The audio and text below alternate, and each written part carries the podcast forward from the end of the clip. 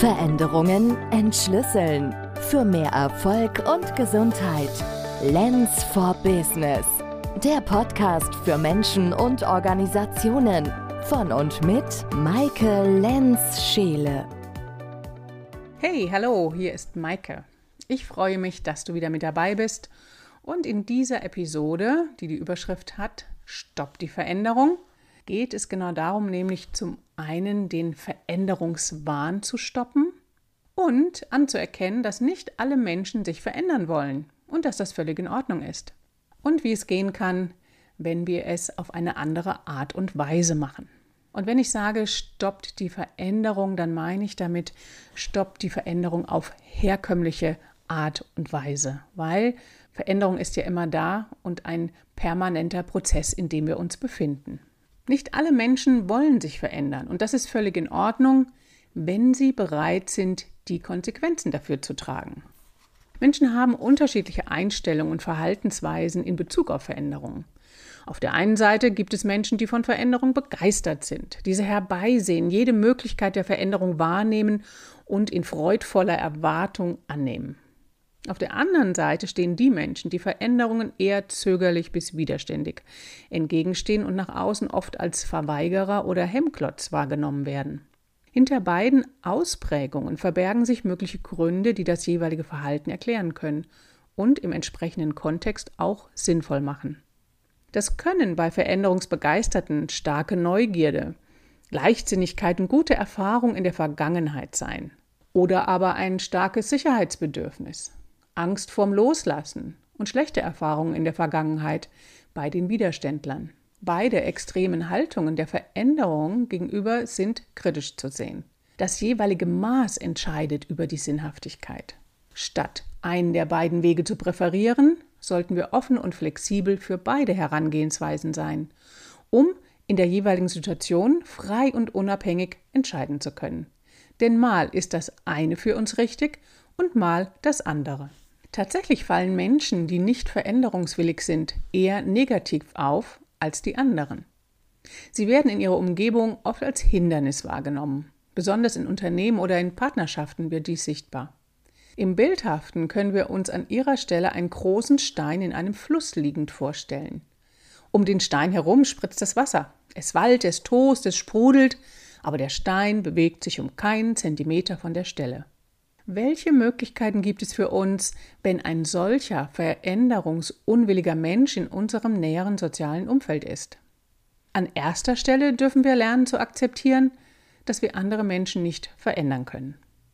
Oft meinen wir genau zu wissen, was das Beste für diese Menschen ist, wie sie sich zu verhalten haben, wie sie ihre Probleme anzugehen haben. Dabei liegt es in unserer Aufgabe, diese Menschen in ihrer Art anzunehmen und ihre Herangehens- und Verhaltensweisen zu respektieren. Es liegt nicht in unserem Ermessensspielraum, über sie zu urteilen. Wir leben nicht deren Leben und haben auch nicht deren Erfahrungen gesammelt, um über sie zu richten oder sie bewerten zu können. Ihre guten Gründe sind uns meistens nicht ersichtlich, aber spielen natürlich die entscheidende Rolle. Jeder Mensch hat das Recht, für sich selbst zu entscheiden und Veränderungen eben anzunehmen oder nicht. Im Kontakt mit Veränderungswiderständlern haben wir aber die Aufgabe, uns selbst treu zu bleiben und weiter den eigenen Weg zu gehen. Der Mensch, der Veränderungen ablehnt, hat ebenso wenig das Recht, uns zu beurteilen oder uns zu beeinflussen. Wichtig ist, in unserer Mitte zu bleiben und uns nicht beirren zu lassen, während wir ganz klar und souverän das tun, was wir in dem Moment für wirklich und wahrhaftig halten. In diesem Kontext heißt es also, sowohl den anderen nicht missionieren zu wollen, als auch sich selbst nicht anzupassen. Es gibt nicht nur eine Wahrheit und einen Weg. Jeder Mensch lebt sein Leben auf seine Art und Weise. Dies ist zu akzeptieren, sich nicht beeinflussen zu lassen und die anderen Wege zu tolerieren, stellt eine unserer größten Lernaufgaben dar. Diese Einstellung und dieses Herangehen können zur Folge haben, dass sich gemeinsame Wege trennen. Das kann zu einer Scheidung bei Partnerschaften führen oder zum Beenden eines Arbeitsverhältnisses. Denn wer sich nicht verändern möchte hat mit den möglichen Konsequenzen, den Auswirkungen seines Verhaltens zu leben. Für Menschen, die Veränderungen abgeneigt sind oder diesen negativ gegenüberstehen, ist folgender Sinnspruch hilfreich. Entweder du führst oder du folgst. aber behindere nicht den Prozess. Das würde bedeuten, gegebenenfalls eine Arbeitsstelle zu verlassen, wenn der Veränderungsprozess des Unternehmens vom Mitarbeiter nicht mitgetragen wird, wenn ihm weder Führen noch Folgen möglich ist. Denn ist ihm ein Mitgehen des Veränderungsprozesses in der Organisation nicht möglich, kann seine ehrliche Antwort nur der Wechsel der Arbeitsstelle sein, wenn er voll und ganz die Verantwortung für sich übernimmt. Sich nicht verändern zu wollen, ist legitim, berechtigt und vollkommen in Ordnung, kann jedoch nicht zur Folge haben, dass organisatorische Prozesse darunter zu leiden haben. In Bezug auf Organisation ist es an dieser Stelle wichtig, noch eine weitere Unterscheidung zu treffen. Es gibt nicht nur die Veränderungswiderständler und Hämmer, die das Fortkommen behindern, sondern auch kritische Köpfe, die das bisherige bewahren wollen.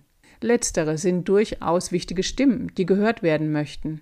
Sie werden oft als Bedenkenträger abgestempelt. Diese Wertung ist unangebracht und auch zu einfach, denn in der Art und Weise, wie diese Mitarbeiter das Alte bewahren wollen, liegt meistens ein großer Schatz verborgen. Oft haben sie interessante Fakten oder differenzierte Blickwinkel, die bestimmte Situationen oder Herausforderungen in einem weitaus breiteren Spektrum erscheinen lassen. Eine gute Frage an dieser Stelle wäre dann, wie das Altbewährte gut in das Neue integriert werden kann.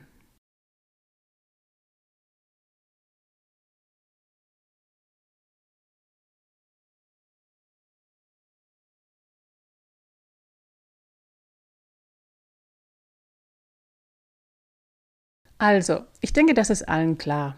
Wir können andere Menschen nicht verändern. Und Veränderungsaufforderungen von außen führen zu Widerständen. Und das ist sehr verständlich, denn niemand mag es, wenn an einem herumgeschraubt wird. Es gibt einem das Gefühl, nicht in Ordnung zu sein, etwas falsch gemacht zu haben oder schuld zu sein. Und im schlimmsten Fall alles drei zusammen. Also Veränderungsaufforderungen sind ein Muster der Veränderung, das ganz sicher nicht gelingen wird.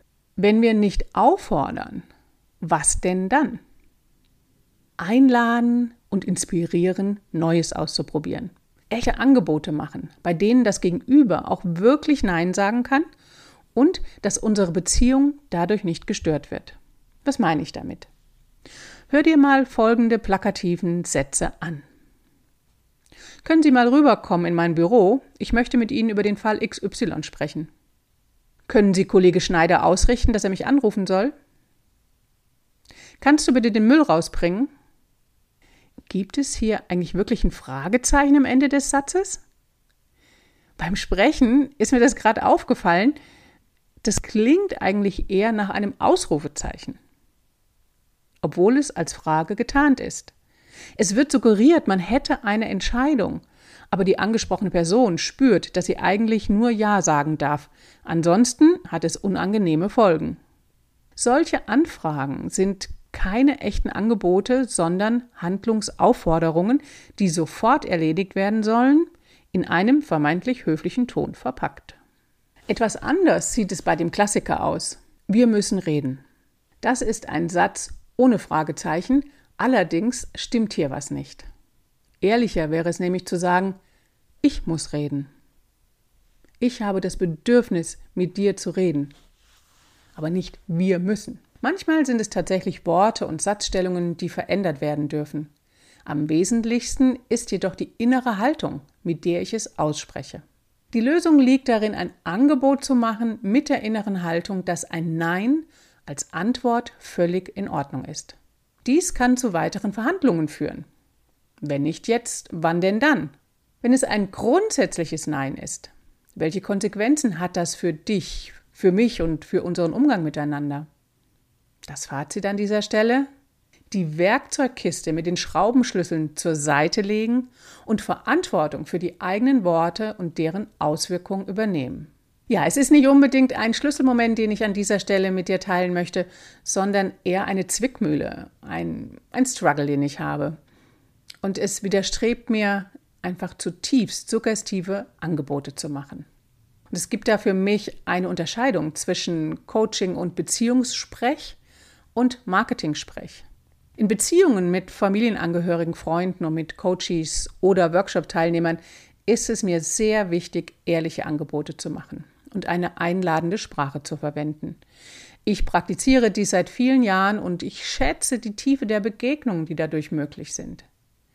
Wenn ich allerdings eine Landingpage für meinen neuen Online-Kurs schreibe, dann höre ich von Fachleuten, ich soll das so schreiben, dass die Leserinnen innerlich immer nicken und dann das Produkt kaufen wollen. Ja, ich weiß, da gibt es NLP-Methoden, um das geschickt zu formulieren und im Kopf des potenziellen Kunden spazieren zu gehen. Und es widerstrebt mir, völlig das zu tun. Das entspricht nicht meinen Werten. Auf der anderen Seite gewinne ich wahrscheinlich mehr Neukunden und verkaufe mehr Kurse. Ja, damit schlage ich mich rum und bin mir bisher treu geblieben. An dieser Stelle möchte ich mich nicht verändern und bin bereit, die Konsequenz zu tragen. Ich hole mir lieber ein ehrliches Nein ab, als ein beeinflusstes Ja zu bekommen. Klar, ich finde es auch schöner, ein Ja statt ein Nein zu bekommen auf eine Anfrage, die ich mache. Es ist mit der Zeit jedoch wirklich besser geworden. Ich habe den Neins eine andere Bedeutung gegeben. Wenn ich ehrliche Neins annehme, kann ich auch ehrliche Ja's bekommen. Das Ja ist dann wirklich viel kraftvoller. In diesem Sinne, frage dich auch immer mal wieder ehrlich, wenn du jemanden etwas fragst, um etwas bittest oder ein Angebot machst, ist es in Ordnung, wenn er oder sie Nein sagt? Und lade durch diese Frage an dich selbst Veränderung ein für mehr Gesundheit und Erfolg. Veränderungen entschlüsseln für mehr Erfolg und Gesundheit. Lens for Business. Der Podcast für Menschen und Organisationen von und mit Maike Lenz-Scheele.